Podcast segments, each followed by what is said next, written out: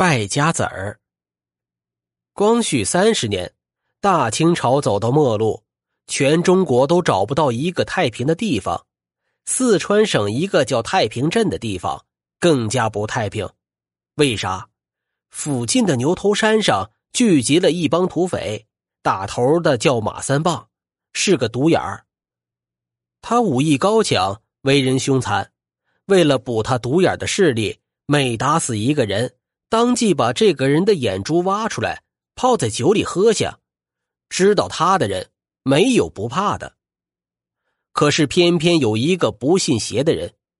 这一天，镇上一个叫李青的二赖子喝多了酒，竟然在酒馆里夸下海口，说他要灭掉马三棒，为民除害。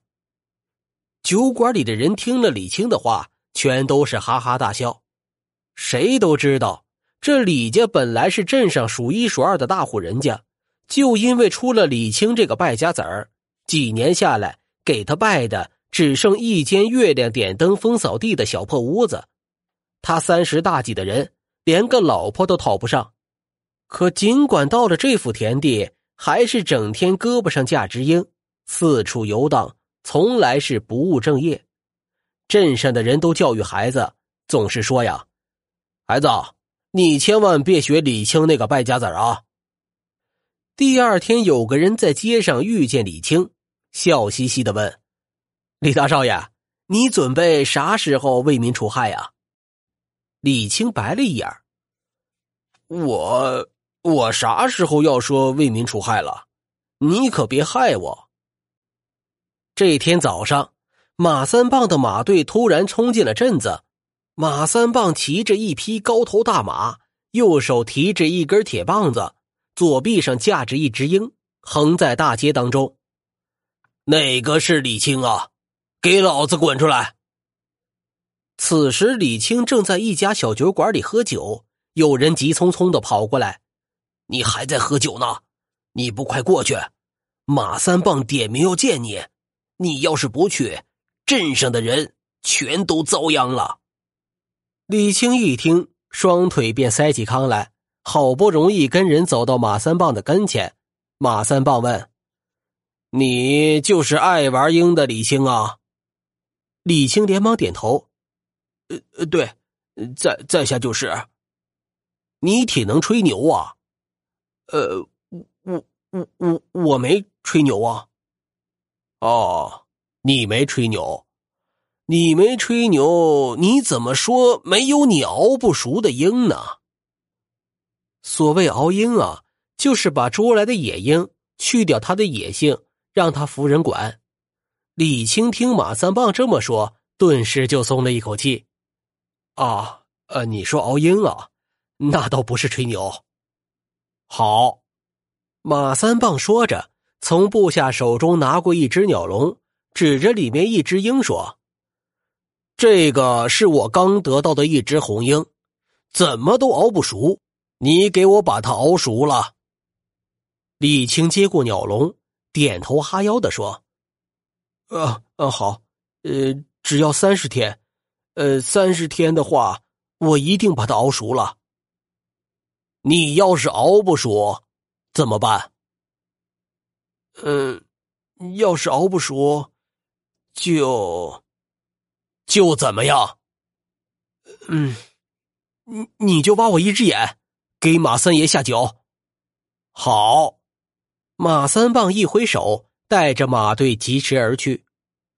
人们就纷纷围上来，有的说李青你是自寻死路啊，有的骂他是为虎作伥，该死该死，也有的人是摇头叹息的。李青就像没听见一样，他提着鸟笼。哼着小曲儿，一摇一摆的回到小酒馆，继续喝着他的酒。喝完酒，回到那破屋里，李青盯着笼中的鹰，喃喃的说：“宝贝儿，我们开始吧。我熬熬你，你也熬熬我吧。熬鹰的基本方式就是控制它的食量，同时死死的盯住它，不让它睡觉。”直到他熟悉人的气息，不再怕人，还能听人管教，这是技术活，也是体力活。你得通宵达旦，死死的盯着他。当然，熬的人自己也不能睡觉。李青从来不请别人，从头到尾都是一个人，直到把鹰熬熟。五天过去了，十天过去了，二十五天也过去了。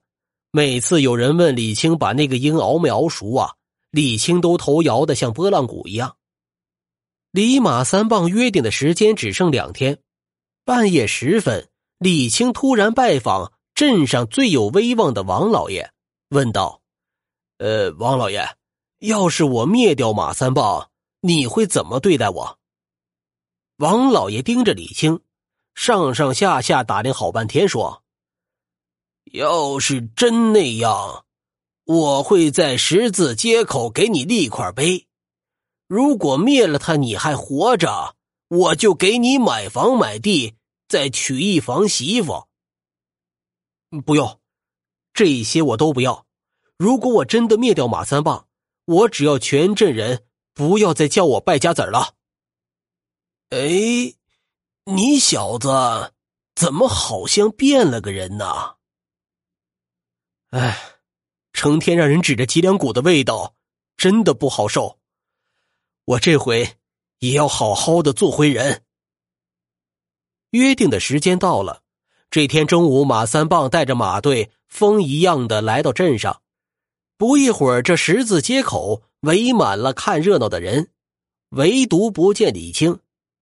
马三棒吼道：“把李青给我叫来！”这时，李青拎着一只酒葫芦，摇摇晃晃的走了过来。马三棒一见就问道。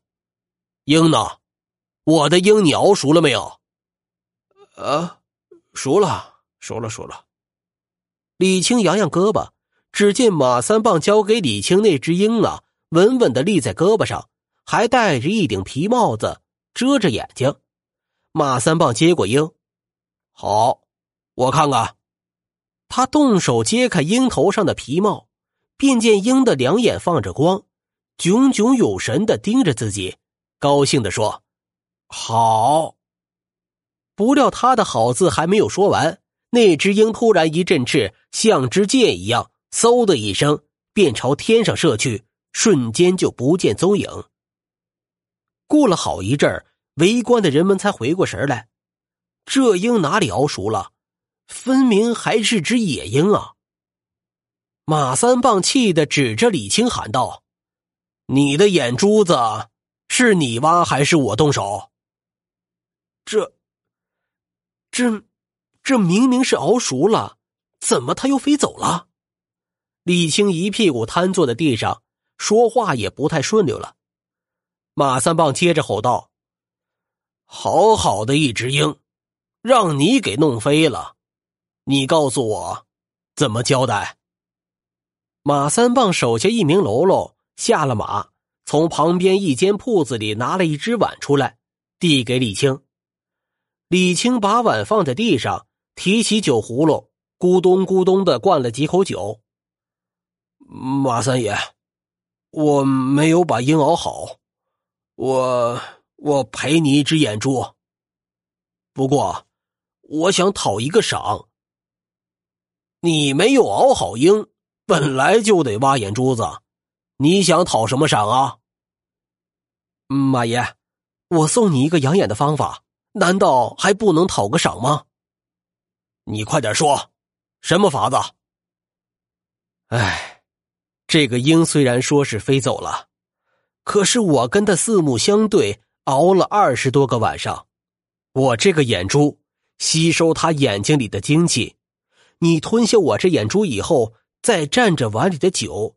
在好的左眼眶上涂抹几圈，你的眼睛就和鹰是一样亮的。你说这个法子，你是应不应该赏赏我？马三棒从口袋里掏出一锭银子，抛给李青：“好，赏给你。”李青又灌下几口酒，再把酒倒满碗，叉开右手的食指和中指，猛地向自己左眼戳去。一下把眼珠给抠了出来，放在碗里，端起酒碗，递给了马三棒。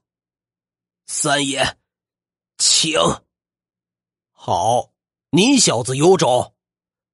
马三棒接过酒碗，一口把那带血的眼珠吞下，又蘸着碗里剩余的酒，在那只好的右眼眶周围画了好几圈，扔下碗，仰天大笑。突然，那只鹰箭的一般从空中俯下，朝着马三棒直扑过来。只听一声惨叫，马三棒唯一那只好眼珠子被生生的啄了出来。疼得他扔下手中的铁棒，一把捂住了眼睛。说时迟，那时快，李青一把捡起地上的铁棒，使出浑身力气，猛地将马三棒打落马下。这时，在围观的人群里，突然冲出来好多年轻后生，捂着大刀长矛，朝着马三棒的喽喽扑了过去。眨眼的功夫，那些喽喽一个一个从马上跌下来，束手就擒。那只鹰又飞了回来，稳稳的落在李青的胳膊上。从此以后，太平镇再也没有人喊李青败家子儿了。王老爷送了一块地给李青，让他也像别人一样自食其力。没过多久，在王老爷撮合下，李青还娶了一个媳妇儿。这一天，王老爷又跟李青聊起灭马三棒的事儿，他悄悄的问李青。你是究竟用了什么法子，竟然能控制那只鹰？李青笑了笑，嗨，其实没什么，我只是在酒里面掺了一些田鼠尿。王老爷更加不懂了，田鼠尿有这用？王老爷，这你就不懂了。田鼠尿里面有一种东西，只有鹰能看到。所以啊，鹰抓田鼠是一抓一个准。那天我骗马三棒把酒抹在自己的眼眶上，他那眼珠在鹰的眼里就是一只田鼠，一下就被鹰给啄了出来。很多年以后，王老爷在城里上大学的孙子看到一份资料，上面说道：田鼠尿能发出一种特别的红外线，鹰对这种红外线特别敏感。相隔很远，都能看到。